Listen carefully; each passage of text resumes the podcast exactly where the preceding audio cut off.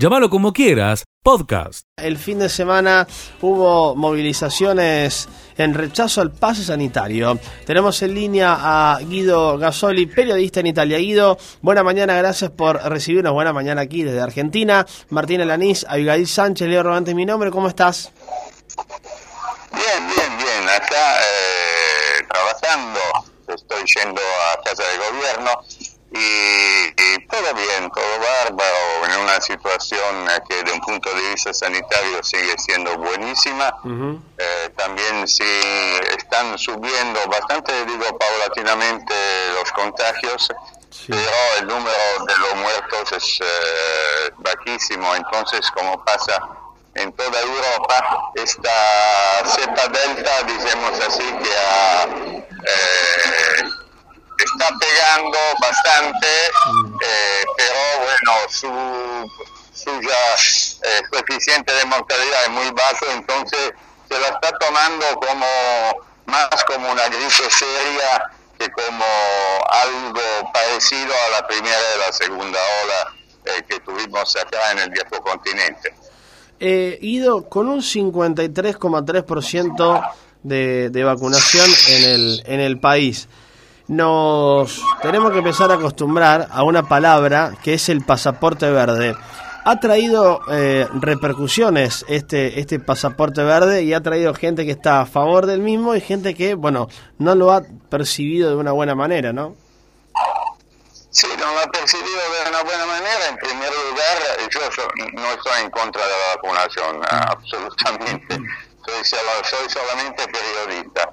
Entonces, eh, no, no ha sido percibido bien eh, por las simples razones eh, que, la, en primer lugar, la, información que se ha brindado sobre el COVID, hay que imaginarse una, una persona anciana a la cual un día le dicen que la vacuna Exit puede llevar a trombosis, la vacuna Mengano puede hacer esto, tiene esta contraindicación es clarísimo que esta persona le agarra un miedo bárbaro. Además, eh, tenemos eh, bastantes periodistas, no todos por suerte. Eh, algunos de estos epidemiólogos, virólogos de película, digamos como lo llamo yo, que usan palabras verdaderamente, para usar un término educado, muy fuertes, y además un primer ministro que se atrevió la semana pasada a decir, eh, si alguien te aconseja de no vacunarte, te, te está llevando a la muerte. Entonces, todos estos mensajes que verdaderamente me parecen poco felices, eh, han eh, destapado una protesta en la cual se ha mezclado gente normal a gente no vax, eh, que claramente tiene sus ideas bastante liberales, y también a personas vacunadas que han protestado porque ven el Green Pass, que había sido pensado solamente para los viajes, o sea, los viajes en otros países, si yo quiero ir, por ejemplo, de Italia a Francia, tengo que tener el Green Pass, ¿ok?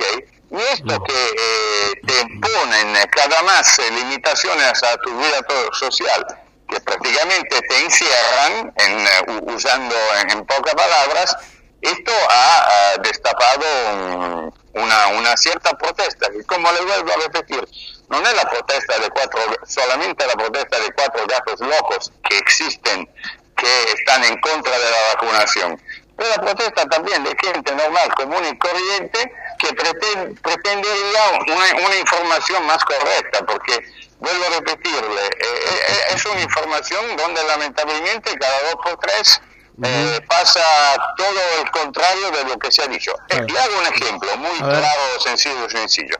El día antes de ayer, el general Figliolo, que es el general de los alpinos, que prácticamente ha sido delegado por el primer ministro de ocuparse de la vacunación en Italia, dijo que eh, iban a decidir eh, esta semana si vacunar a los chicos de edad inferior a los 12 años, ¿ok? Con la vacunación Johnson Johnson, ¿ok? Vacunación que ya han dicho que tiene solamente un 30% de efectividad. Perfecto, bárbaro, fenómeno.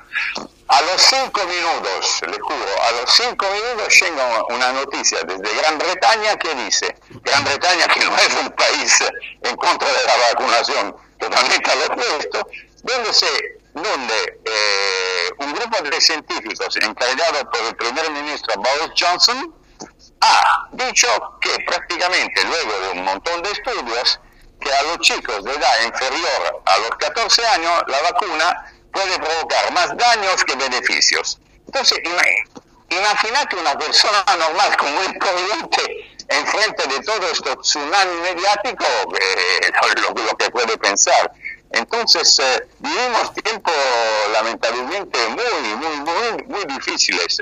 Y eh, luego, personajes, como le voy a repetir, tanto de la política como de los medios, eh, pusieron eh, eh, fuego sobre la nafta y, ahí explotó todo el lío que pasó en el sábado y que se va a volver a, replicar el próximo viernes. Muy bien, bien Guido. ¿eh? Bueno, a ver, y también para, para cerrar el tema, es importante mencionar que desde que se implementó o se difundió este, este pase verde, eh, automáticamente crecieron los, los valores, eh, los indicadores de gente que quiere vacunarse en el país también, ¿no?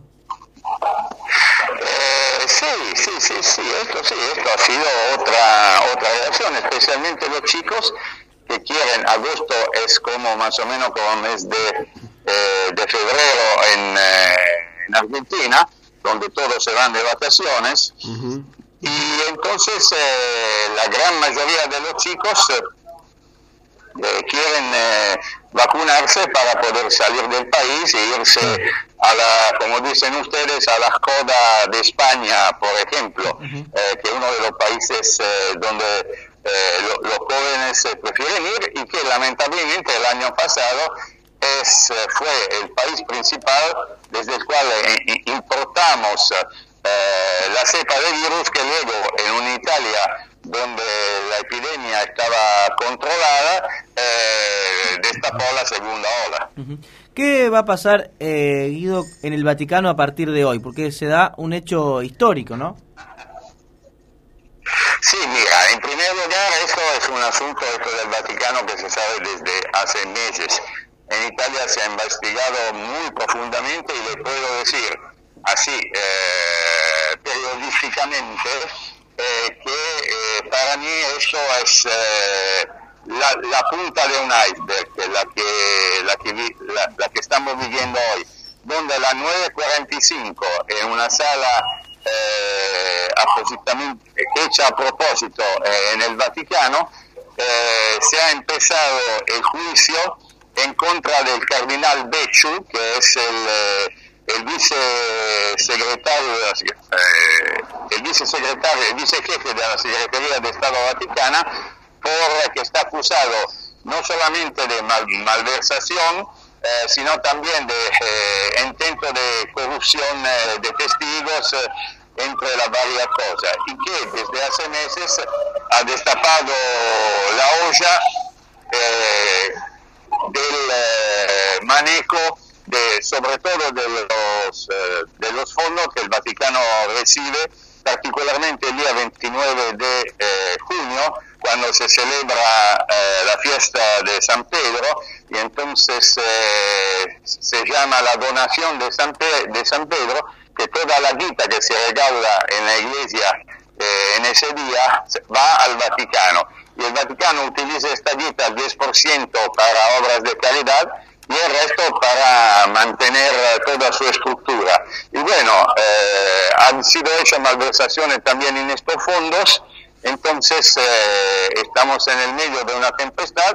La noticia buena es que la primera vez en la historia del Vaticano que un cardinal está bajo juicio, porque unos meses atrás prácticamente el Papa Francisco eh, decidió eliminar los fueros para los eh, para todo el personal eh, del, eh, del, Vaticano, obispos, cardinales y todo esto, para toda la curia, decimos así. Entonces, es el primer juicio a la cual se, se, pone un, un, un, obispo del Vaticano. Entonces, esta es la gran importancia. Le vuelvo a repetir, el gran problema es que esto parece ser solamente la punta de un iceberg, porque especialmente en una transmisión de alto bueno, ahí, ahí se, nos, se nos cortó. Una transmisión que se hace, eh, una transmisión que se hace en la RAI, en la RAI, eh, la que se llama Reporte, una gran transmisión de investigación periodística, eh, ha hecho una, una investigación sobre de los fondos del, del Vaticano y del Manico de York, que es el Banco del Vaticano, y ahí han destapado una olla verdaderamente impresionante. Y por eso que le digo que... Bueno, se, se no, lo, perdemos al... un iceberg que ojalá se pueda... Eh, eh, que ojalá se pueda destapar lo más pronto posible. Además porque el mismo Francisco está metido en una crisis interna en el Vaticano que es, que es verdaderamente muy, muy, muy grave. Eh, con, eh, está atacado tanto por la Iglesia eh, americana de Estados Unidos y que es una iglesia conservadora, tanto por la iglesia alemana que es una iglesia progresista. Seguí escuchando lo mejor de llamarlo como quiera. Un nuevo puente que se inaugura en el conglomerado de Villa María y Villanueva y cómo lo ven desde Vialidad Provincial, de dentro de un conglomerado que para empezar su parque automotor ha crecido en los últimos años exponencialmente y esto viene a ser una arteria bastante importante para, para unir las dos ciudades. Efectivamente, un puente muy importante, un puente de importantes dimensiones también, con una longitud de 60 metros, un ancho de 4 carriles, 14 metros de ancho, más las realmente con un diseño arquitectónico muy interesante, con sus arcos y su iluminación LED de última generación, lo cual agrega valor a esa zona y va a facilitar el tránsito de todos los vecinos vinculando estas dos hermosas ciudades de Córdoba y brindando también facilidad para comunicarlas, ya que va a unir estos barrios de, pleno desarrollo inmobiliario. Hemos estado hace unos, pocos días visitando la obra ya en las etapas finales y hemos visto, la verdad, el crecimiento inmobiliario que ha tenido la zona a lo largo del tiempo que hemos visitado la obra. Por lo tanto, muy, muy positivo el poder inaugurar una obra que vincula dos ciudades. Eh, Martín, además... Eh se da en este contexto, ¿no? Que esto no, no es menor, al menos aquí en, en Villa María, ¿no? Este contexto electoral que ha iniciado el fin de semana con la confirmación de las listas y este va a ser como el primer acto, el primer, la primera escena ¿no? Eh, pública respecto a, la presencia seguramente de candidatos de Hacemos por Córdoba, también de candidatos del, Frente de Todos, la presencia del gobernador. Me parece que no solo va a estar signado por la inauguración del puente, que es muy importante, que lo hemos charlado en, en varias ocasiones, sino también propio del contexto político que estamos viviendo. Eh, la, pregunta, si bien no, no apunta a una cuestión netamente eh, política, sino eh, más bien de decir, más allá de las diferencias o, de las distintas miradas que tenemos, se puede trabajar todos juntos y podemos inaugurar una obra como esta. Eso está muy claro, el modelo de gestión del gobierno de Córdoba, este, independientemente de las campañas políticas, tiene siempre el norte de que las obras se ejecutan para los vecinos, para los ciudadanos de nuestra provincia, y obra que se, que se comienza es una obra que se termina, y cuando esta obra se encuentra concluida, independientemente de las fechas electorales o no, es una obra que se pone al servicio de la gente. Y en, esta oportunidad, este, este puente se ha concluido en estos días, así que lo vamos a, poner en servicio, como así todas las obras que ejecuta el gobierno de la provincia, en el momento en que están concluidas, se, ponen en servicio, se habilitan y se brindan a los vecinos, que en definitiva eso es lo que nosotros siempre ofrecemos, mejoras en la calidad de vida de la gente, mejoras en sus tiempos de viaje, en este caso con una obra vial, pero así como con esta obra, con todas las obras que se han ejecutado a lo largo de todas las gestiones el gobierno provincial y que realmente son obras transformadoras de la realidad de las personas. En mi caso, las obras viales, pero tantas otras que, que se están ejecutando en toda la geografía provincial. Martín, una pregunta.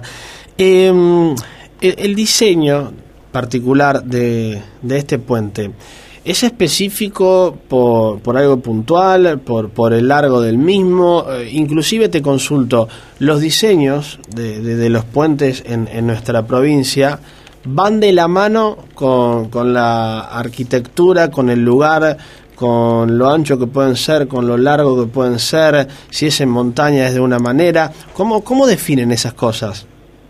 No, nosotros trabajamos individualmente cada una de las obras, uh -huh. siempre tratando de no solamente hacer a la funcionalidad, que por supuesto debe tenerla, la seguridad y la funcionalidad de la obra, que en definitiva en este caso vincula a dos ciudades, sino también de generar hitos arquitectónicos. Y este es un puente realmente muy lindo, este, que realza la zona, se convierte en un hito arquitectónico, en un paseo para los vecinos y también hay que destacar la importante inversión que realiza el gobierno de la provincia de Córdoba con esta obra, ya que se van a invertir 193 millones de pesos en, este, en esta obra, que se suma a un conjunto de obras que está realizando el gobierno de Córdoba en la zona, por ejemplo, la circunvalación de Villanueva, que se encuentra con un avance realmente muy importante, uh -huh. del orden del 85%, hemos visitado esa obra hace unos pocos días, y realmente se encuentra un estado muy avanzado de ejecución, donde también hay un puente,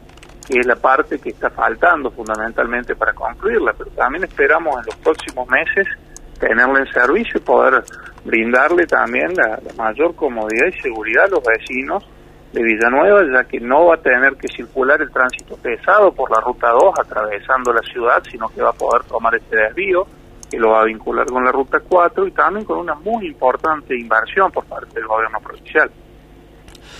Martín, por último, eh, los trazados urbanos eh, cercanos, en este caso puntualmente al nuevo puente que se va a inaugurar el, el día jueves, eh, hablando puntualmente de las calles, eh, cordón cuneta, digo, ¿son mejorados también? Ah, eh, ¿La obra conlleva una, una realización de, de, de, mejora de estos trazados? Digo, por la circulación de, de los automóviles y por las correspondientes, imagino, salidas, calles de salidas que, que van a tener los mismos, eh, tanto de Villanueva como de Villa María. Hay una realidad que nosotros vemos a todo lo largo y lo ancho de nuestra geografía, que es que el progreso trae progreso. Allí donde nosotros inauguramos una avenida, un puente, una ruta, naturalmente se produce la mejora de su entorno, porque tanto los municipios como los propios vecinos, como usted decía, a lo largo de la construcción de este puente, nosotros hemos visto el crecimiento inmobiliario eh, de diferentes viviendas, de gente que se elige esa zona para vivir por la facilidad de conexión que tiene a través del, del, nuevo puente. Entonces nosotros somos unos convencidos que allí donde se realiza una obra de ingeniería de cualquier tipo, el progreso viene asociado. Así que estamos convencidos de que se va a comenzar a trabajar en la pavimentación de las calles aledañas del sector, del cordón cuneta, en fin, las mejoras de infraestructura que en definitiva es la mejora de la calidad de vida de todos los vecinos. Sigue escuchando lo mejor de llamarlo como quieras. El móvil está en el lugar de los hechos. Marcelo Caro en llamarlo como quieras. Marcelo querido, buena mañana, bienvenido, ¿cómo estás? ¿Qué tal? ¿Cómo le va? Gusto escucharlo. Eh, buena mañana, mañana bastante fresca, tal vez eh, como la misma jornada de ayer, de 7, 8 grados la temperatura a esta hora de la mañana. ¿eh? Muy bien, ¿eh? eh y con una sensación térmica, Marce, que te digo, se hace sentir aún mucho más, te diría. ¿eh? Bueno, Marce, ¿cómo estamos con toda la, la info policial que tenemos para destacar en la jornada de hoy?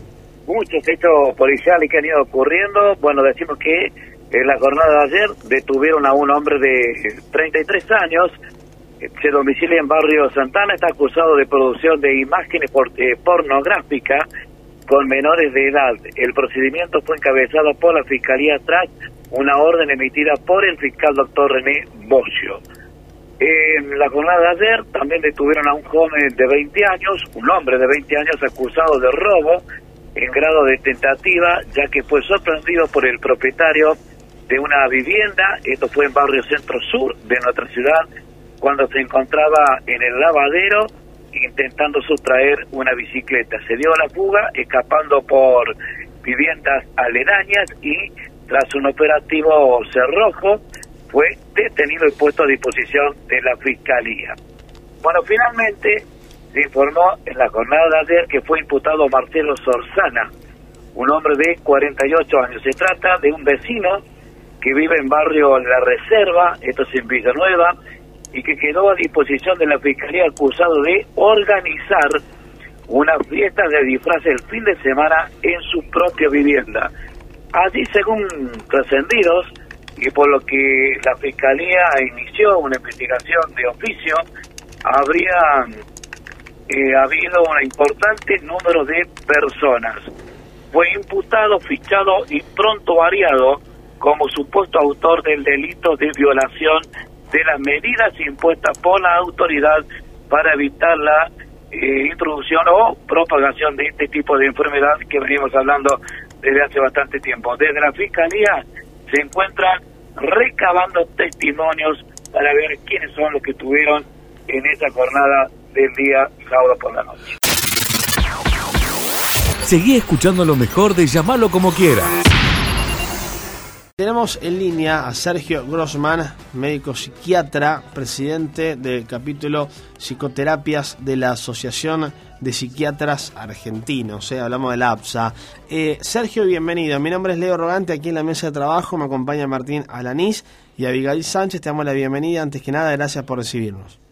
Hola, Leo. Bueno, qué situación difícil, ¿no?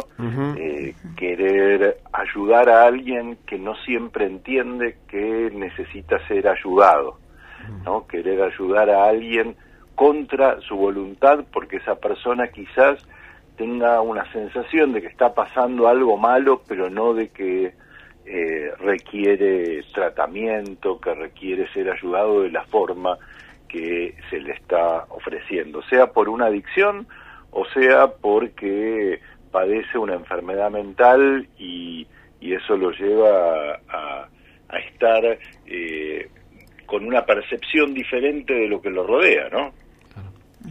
Ahora, Eh, sí, Sergio, eh, recién cuando te presentaba nos está respondiendo una de las preguntas, cómo llevamos a, a- a una persona, pero cómo actuamos, porque, a ver, eh, eh, la palabra brote psicótico eh, en las últimas 24 horas eh, cobró mucha relevancia en los medios de comunicación, en, en diferentes sitios web, en redes sociales y demás. Y consideramos que es un tema bastante complicado incluso de, de, de hasta abordar. Eh, ¿Por qué una persona, Sergio, puede llegar a tener un episodio de un brote psicótico o algo o un episodio similar a lo que te estoy mencionando? A ver, lo primero es, la verdad es que cuando a mí me llaman de algún medio, me dicen, o sea, dicen, digamos, le ponen distintas palabras, Sí. porque los medios no tienen por qué saber exacto la terminología que usamos los médicos para cada cosa, y además que tampoco es que estaban ahí como un médico, ni yo estuve, para diagnosticar si Achano tuvo un brote psicótico, una excitación psicomotriz, o un episodio maníaco, o lo que fuera.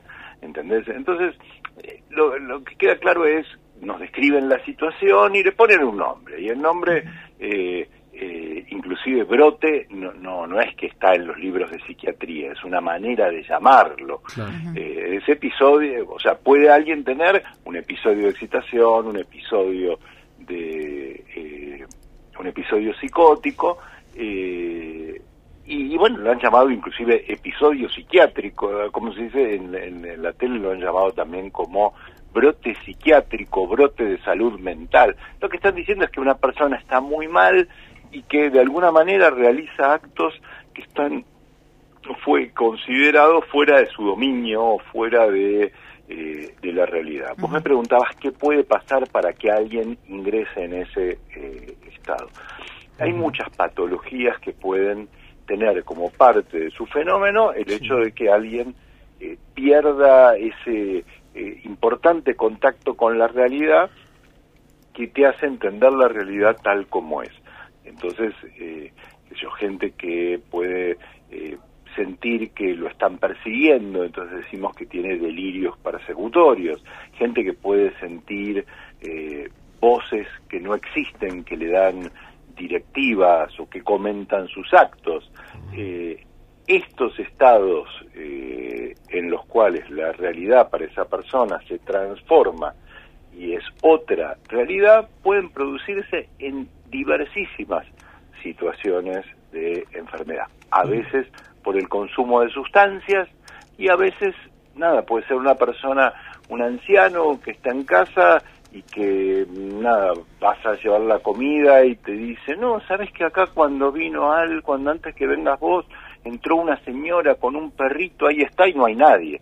Eh, entonces, eh, puede ser parte de un cuadro de esquizofrenia, puede ser parte de una persona que sufra de trastorno bipolar. O sea, hay muchas situaciones que pueden eh, tener episodios en las que eh, alguien tenga un momento de este tipo. Doctor, y una vez que estas personas salen de estos episodios tan, tan dramáticos y están al límite, ¿no? ¿Cómo luego eh, se les hace entender, explicar, comprender de que viven una patología grave y que necesitan justamente la, atención médica, la, la medicación correspondiente? ¿Cómo se sale de una situación así tan tan grave? ¿Cómo la persona lo entiende, lo comprende para luego comenzar el, tratamiento? es una buena pregunta y te la tengo que responder según qué lo llevó a ese estado. Entonces, suponete que es una persona que sufre de una adicción a sustancias y que cuando consume cierta cantidad de determinadas sustancias, cierta combinación de sustancias, entra en estos, en estos estados pero cuando no está consumiendo no lo hace. Entonces le das la oportunidad de tener una desintoxicación, durante el periodo de desintoxicación la pasa más o menos mal y eh, luego eh, vuelve a un estado en el cual puede reflexionar, bueno, ¿y qué hago con mi vida ahora? Ya no estoy ni al, al servicio de la sustancia que estaba tomando, ni estoy en abstinencia, pero tengo que decidir para dónde sigo. ¿sí? Eh, y ahí se juegan distintas decisiones. Hay quien dice, no, esas son locuras que hice porque consumía mucho, consumí mucho ese día, pero yo voy a consumir menos y eso no me va a pasar. O gente que dice, no, yo no quiero volver a eso, tengo que salir de eso. Bueno, ahí se ve la, eh, la motivación de esa persona para eh, ponerse en camino de vivir una vida diferente. Y ese, eso es distinto de una persona que tiene una enfermedad que sin consumir nada entra en estos estados eh, y que no, no sale de estos estados simplemente por dejar de consumir, sino que, bueno, tiene que realizar todo un tratamiento, esperar un tiempo y que tiene altas chances de salir de eh, ese estado psicótico del cual hablamos. Doctor, eh, ¿y la depresión cuánto juega en, en este estado que pueden tener estas personas? A ver, la depresión es una de las enfermedades de la psiquiatría en la cual la gente, estando muy, muy deprimida, puede tener delirios con los temas propios de la depresión. Entonces la persona puede eh, de, creer que se va a quedar sin comida, que se va a quedar sin casa y tenerla, eh, tener, creer que todo lo que hizo en la vida estuvo mal y que es irreparable. En ese caso hablamos de delirios eh, depresivos. Ahora vos me preguntas, bueno, ¿y si alguien que está en consumo además está deprimido y entonces tiene menos fuerza de voluntad y vocación de porque de dejar porque siente que no tiene la fuerza interior, bueno, por supuesto que se los trata también eh, eh, de, la de, la depresión, pero en las desadicciones hay un punto en que hay una, eh, digamos, una elección personal, una jugada de una carta personal en la cual vos decís, bueno, y algún, o sea, la pregunta de ¿y qué querés hacer de tu vida? Te vuelve, ¿viste? En algún momento tenés que responder esa pregunta de cómo querés vivir. Doctor, ¿y cómo actuamos? Por ejemplo, si estamos viendo una persona que eh, no está consciente de lo que hace o se quiere lastimar eh, a, a, esa persona misma, a sí mismo o quiere lastimar a otras personas, ¿cómo podemos actuar sin recurrir a la violencia física? No, a ver, cuando, o sea, una cosa es la violencia y otra cosa es pegarle un tiro en la panza, ¿sí? Eh, son dos cosas distintas, porque si alguien en un estado eh, alterado tiene un cuchillo en la mano y anda amenazando a troche y moche, supongamos, no, no importa si eso es lo que le pasó a Chano o no, eh, pero es algo que sucede, o que se agarra trompadas, o que amenaza a un familiar, o que empieza a romper cosas, ya hay una violencia involuntaria eh, instalada eh, una, una, violencia de la cual eh, no, no, tiene carga penal porque no es responsable de esa violencia que está teniendo, pero al mismo tiempo hay que frenarla. Y, no y, entonces, bueno, podés comenzar, con, conversar y tratar de llevarlo en otra dirección, pero si esa persona no está en un estado en que no te escucha y te viene a atacar, hay que tener digamos, un ejercicio de la violencia para frenar esa violencia y inmovilizarlo, ¿sí? Y sedarlo. Pero eso tiene caminos que están protocolizados de que es cómo se hace eso, y entonces tiene que haber personal capacitado para poder inmovilizar a la persona sin lastimarla o lastimándola lo menos posible, no a, los tiros en la panza.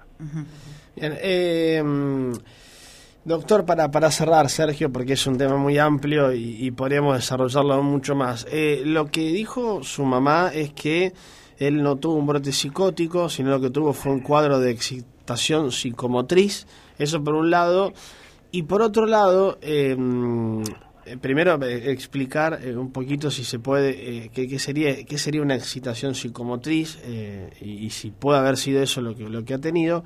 Y por otro lado, em, dijo que eh, en un artículo de La Voz que quedó todo en la nada y habló sobre la ley de salud mental. Eh, mm, su mamá eh, manifiesta que no ayuda a las personas que son adictas. Por supuesto que lo mejor entrar en detalles es, es aún mucho más, pero podemos tocar para cerrar estos dos puntos. Por un lado, la excitación psicomotriz, que aparentemente fue el cuadro que, que tuvo Chano, es lo que dice su madre, y por otro lado, la ley de salud mental, que bueno, ella afirma que, que no ayuda a las personas que, que son adictas.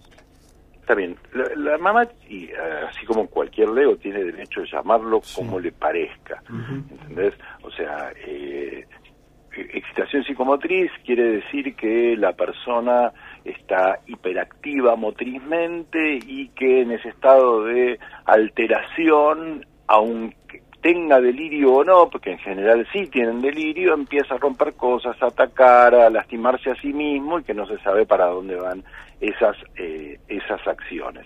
Y vos decís, bueno, eh, un psiquiatra te va a decir que difícilmente podamos hablar, perdón, de excitación psicomotriz sin hablar de que esa persona está fuera de sí o psicótico. Entonces, eh, dejemos, la mamá es mamá y puede llamar como quiere lo que le pasó al hijo eh, y está muy dolida de todo esto con toda razón.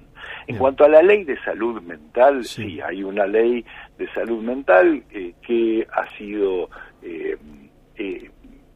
que ha enaltecido los derechos humanos pero que ha dejado al mismo tiempo desprotegidas a las personas que eh, sufren enfermedades en las cuales no tienen intacta la capacidad de elegir. Porque ha puesto tan, digamos, por encima de todo que toda persona puede elegir si se trata o no se trata y cómo se trata, que cuando llega el momento de decir, bueno, pero esta, esta persona no está en condiciones de elegir se trata o no porque no, no, no tiene los pies sobre la tierra, no puede tomar esa decisión, hay que tomarla por ellos. Y ahí la ley obstaculiza cómo eh, se toma una decisión por el otro eh, y lo pone en los límites de, de, lo imposible. O sea, solo se puede decidir por la persona si corre riesgo cierto e inminente. Y yo qué sé si mañana va a pasar algo terrible o podría pasar dentro de 10 días, ¿sí? Porque cierto inminente que va a pasar ya, eh, que va a atacar a alguien o que se va a lastimar a sí mismo. Eh, entonces, ahí aparece que hay que pedir permiso a un juez, que el juez tiene que dar orden a la policía, que la policía sin orden del juez no, no interviene, que hace falta la opinión de un médico y además un otro profesional que no sea psiquiatra, que sea de salud mental, pero no psiquiatra, y se hace un, un, merengue en el cual es imposible llevar adelante la internación involuntaria, o es imposible o muy, muy difícil. Sigue escuchando lo mejor de llamarlo como quieras. Marcelo Caro te escucha. Sale a la calle de Villa María y la región. Los hechos, los protagonistas, la noticia al instante. En llamalo como quieras. Marcelo querido, desde el hermoso barrio Rivadavia. ¿Cómo andamos, Marce? Bueno, lo estaba escuchando atentamente. Mañana con mucho frío, de verdad, lo decíamos en el comienzo cuando hacíamos información policial, uh -huh. 6, 7 grados la temperatura, muy frío a esta hora también. Digo, tal vez se haya puesto más frío que cuando comenzábamos a dialogar con la información policial. Barrio Rivadavia, su centro vecinal que está ubicado en la calle Malvinas Argentinas al 1471. Hicimos un recorrido temprano a la mañana de hoy, antes de escuchar la palabra de su presidenta Natacha Romero, con varios comercios de diferentes rubros, ya sea el caso de supermercado, farmacia, pescadería, almacén, kiosco, eh, peluquería, entre otros rubros. El barrio está abarca desde Boulevard Sarmiento, eh, esquina Irigoyen, hasta calle La Plata, que es la última calle con prolongación Alvear. ¿eh? Este barrio, en realidad, que ha sido un gran participante en el fútbol de la Liga Villamariense, el Club Rivadavia, donde hace muchos años era una de las figuras destacadas eh, Gustavo Vallas, que jugó en el fútbol de la Liga Villamariense, junto con sus hermanos. Y además, este barrio tiene una propia historia que lo escribió, lo hizo como un libro, una historieta, la querida, o el querido de la Chiva Vázquez. La Chiva Vázquez era un ladrón que sabía a darle eh, libro que robaba, lo, se lo daba en realidad a la gente más necesitada. La Chiva Vázquez, seguramente lo han sentido nombrar, se ha hecho una historia que lo escribió Sergio Estoquero, hombre del diario del centro del país. Bueno, eh, este barrio tiene su propio club, tiene escuela primaria, tiene una parroquia, un centro de salud, y el clásico comedor o parrilla, la tablita. ¿Quién no ha ido a la tablita? Claro, hermoso, pero a ver, Sí, estamos señor. sinónimo de parrilla, Sí, ¿eh? señor. Sí, sí, sí. Señor. Bueno, yo fui la semana pasada, ustedes no sé si fueron. Bueno, muy bien, bueno, Marce. vamos a escuchar A ver, alguna cuadra más o menos que creo que es la calle La Plata, finalizar la pavimentación. Eh, pero vamos a escuchar a Natacha Romero, la presidenta del centro vecinal. Buen día. Bueno, nuestro centro vecinal en lo que es infraestructura eh, tenemos completo, tenemos todos los servicios. Bueno, por el tema de la, de la pandemia lo que nos hace falta es mantenimiento, ya que tuvimos, llevamos un año y medio cerrado sin poder alquilarlo, sin tener actividades. Y en lo que respecta al barrio, todo lo que es luminaria, seguridad, eh, tenemos luminaria nueva LED en la calle Irigoyen, en el Paso Merceditas. Y bueno, seguridad como en todos los barrios, la tenemos, tenemos cámaras, eh, así que en esa parte estamos bien. Muchísimas gracias. Bueno, ahí estaba la palabra de, de Natacha eh, Romero brindando algunos detalles en cuanto al centro vecinal. Eh, se están haciendo algunos trabajos en el Club Rivadavia, que poquito más adelante vamos a tener la posibilidad de hablar eh, con Ricardo Borsato. Así que, pero el barrio es muy lindo, eh, muy tranquilo, Leo. ¿eh?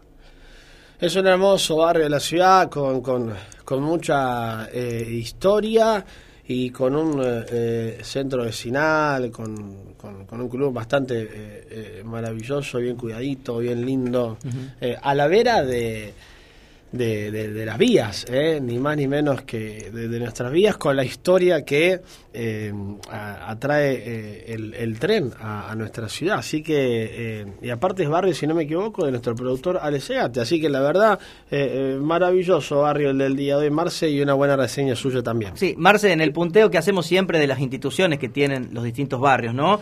Y anoto las que se me vienen rápidamente a la cabeza allí en barrio Rivadavia. Todas juntitas, el centro vecinal, el centro de salud y la parroquia. Exactamente, por calle Malvinas Argentina 1400. Exactamente, por calle Malvinas Argentinas. Luego la escuela San Martín, ubicada en calle Carlos Pellegrini. También allí, eh, si no me equivoco, es Carlos Pellegrini, Marce, eh, eh, escuela primaria. Y también al ladito el jardín de infantes.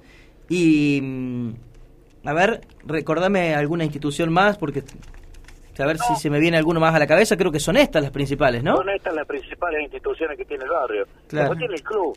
Y el club, claro, el club Rivadavia, Claro. exactamente. Y el club Rivadavia, El exactamente. club de Cinzano, del el club de Bochas. Qué lindo, che. Bueno, Por cuando... aquí me cuenta un vecino que nació Sí. Guillermo Hoyos en este barrio.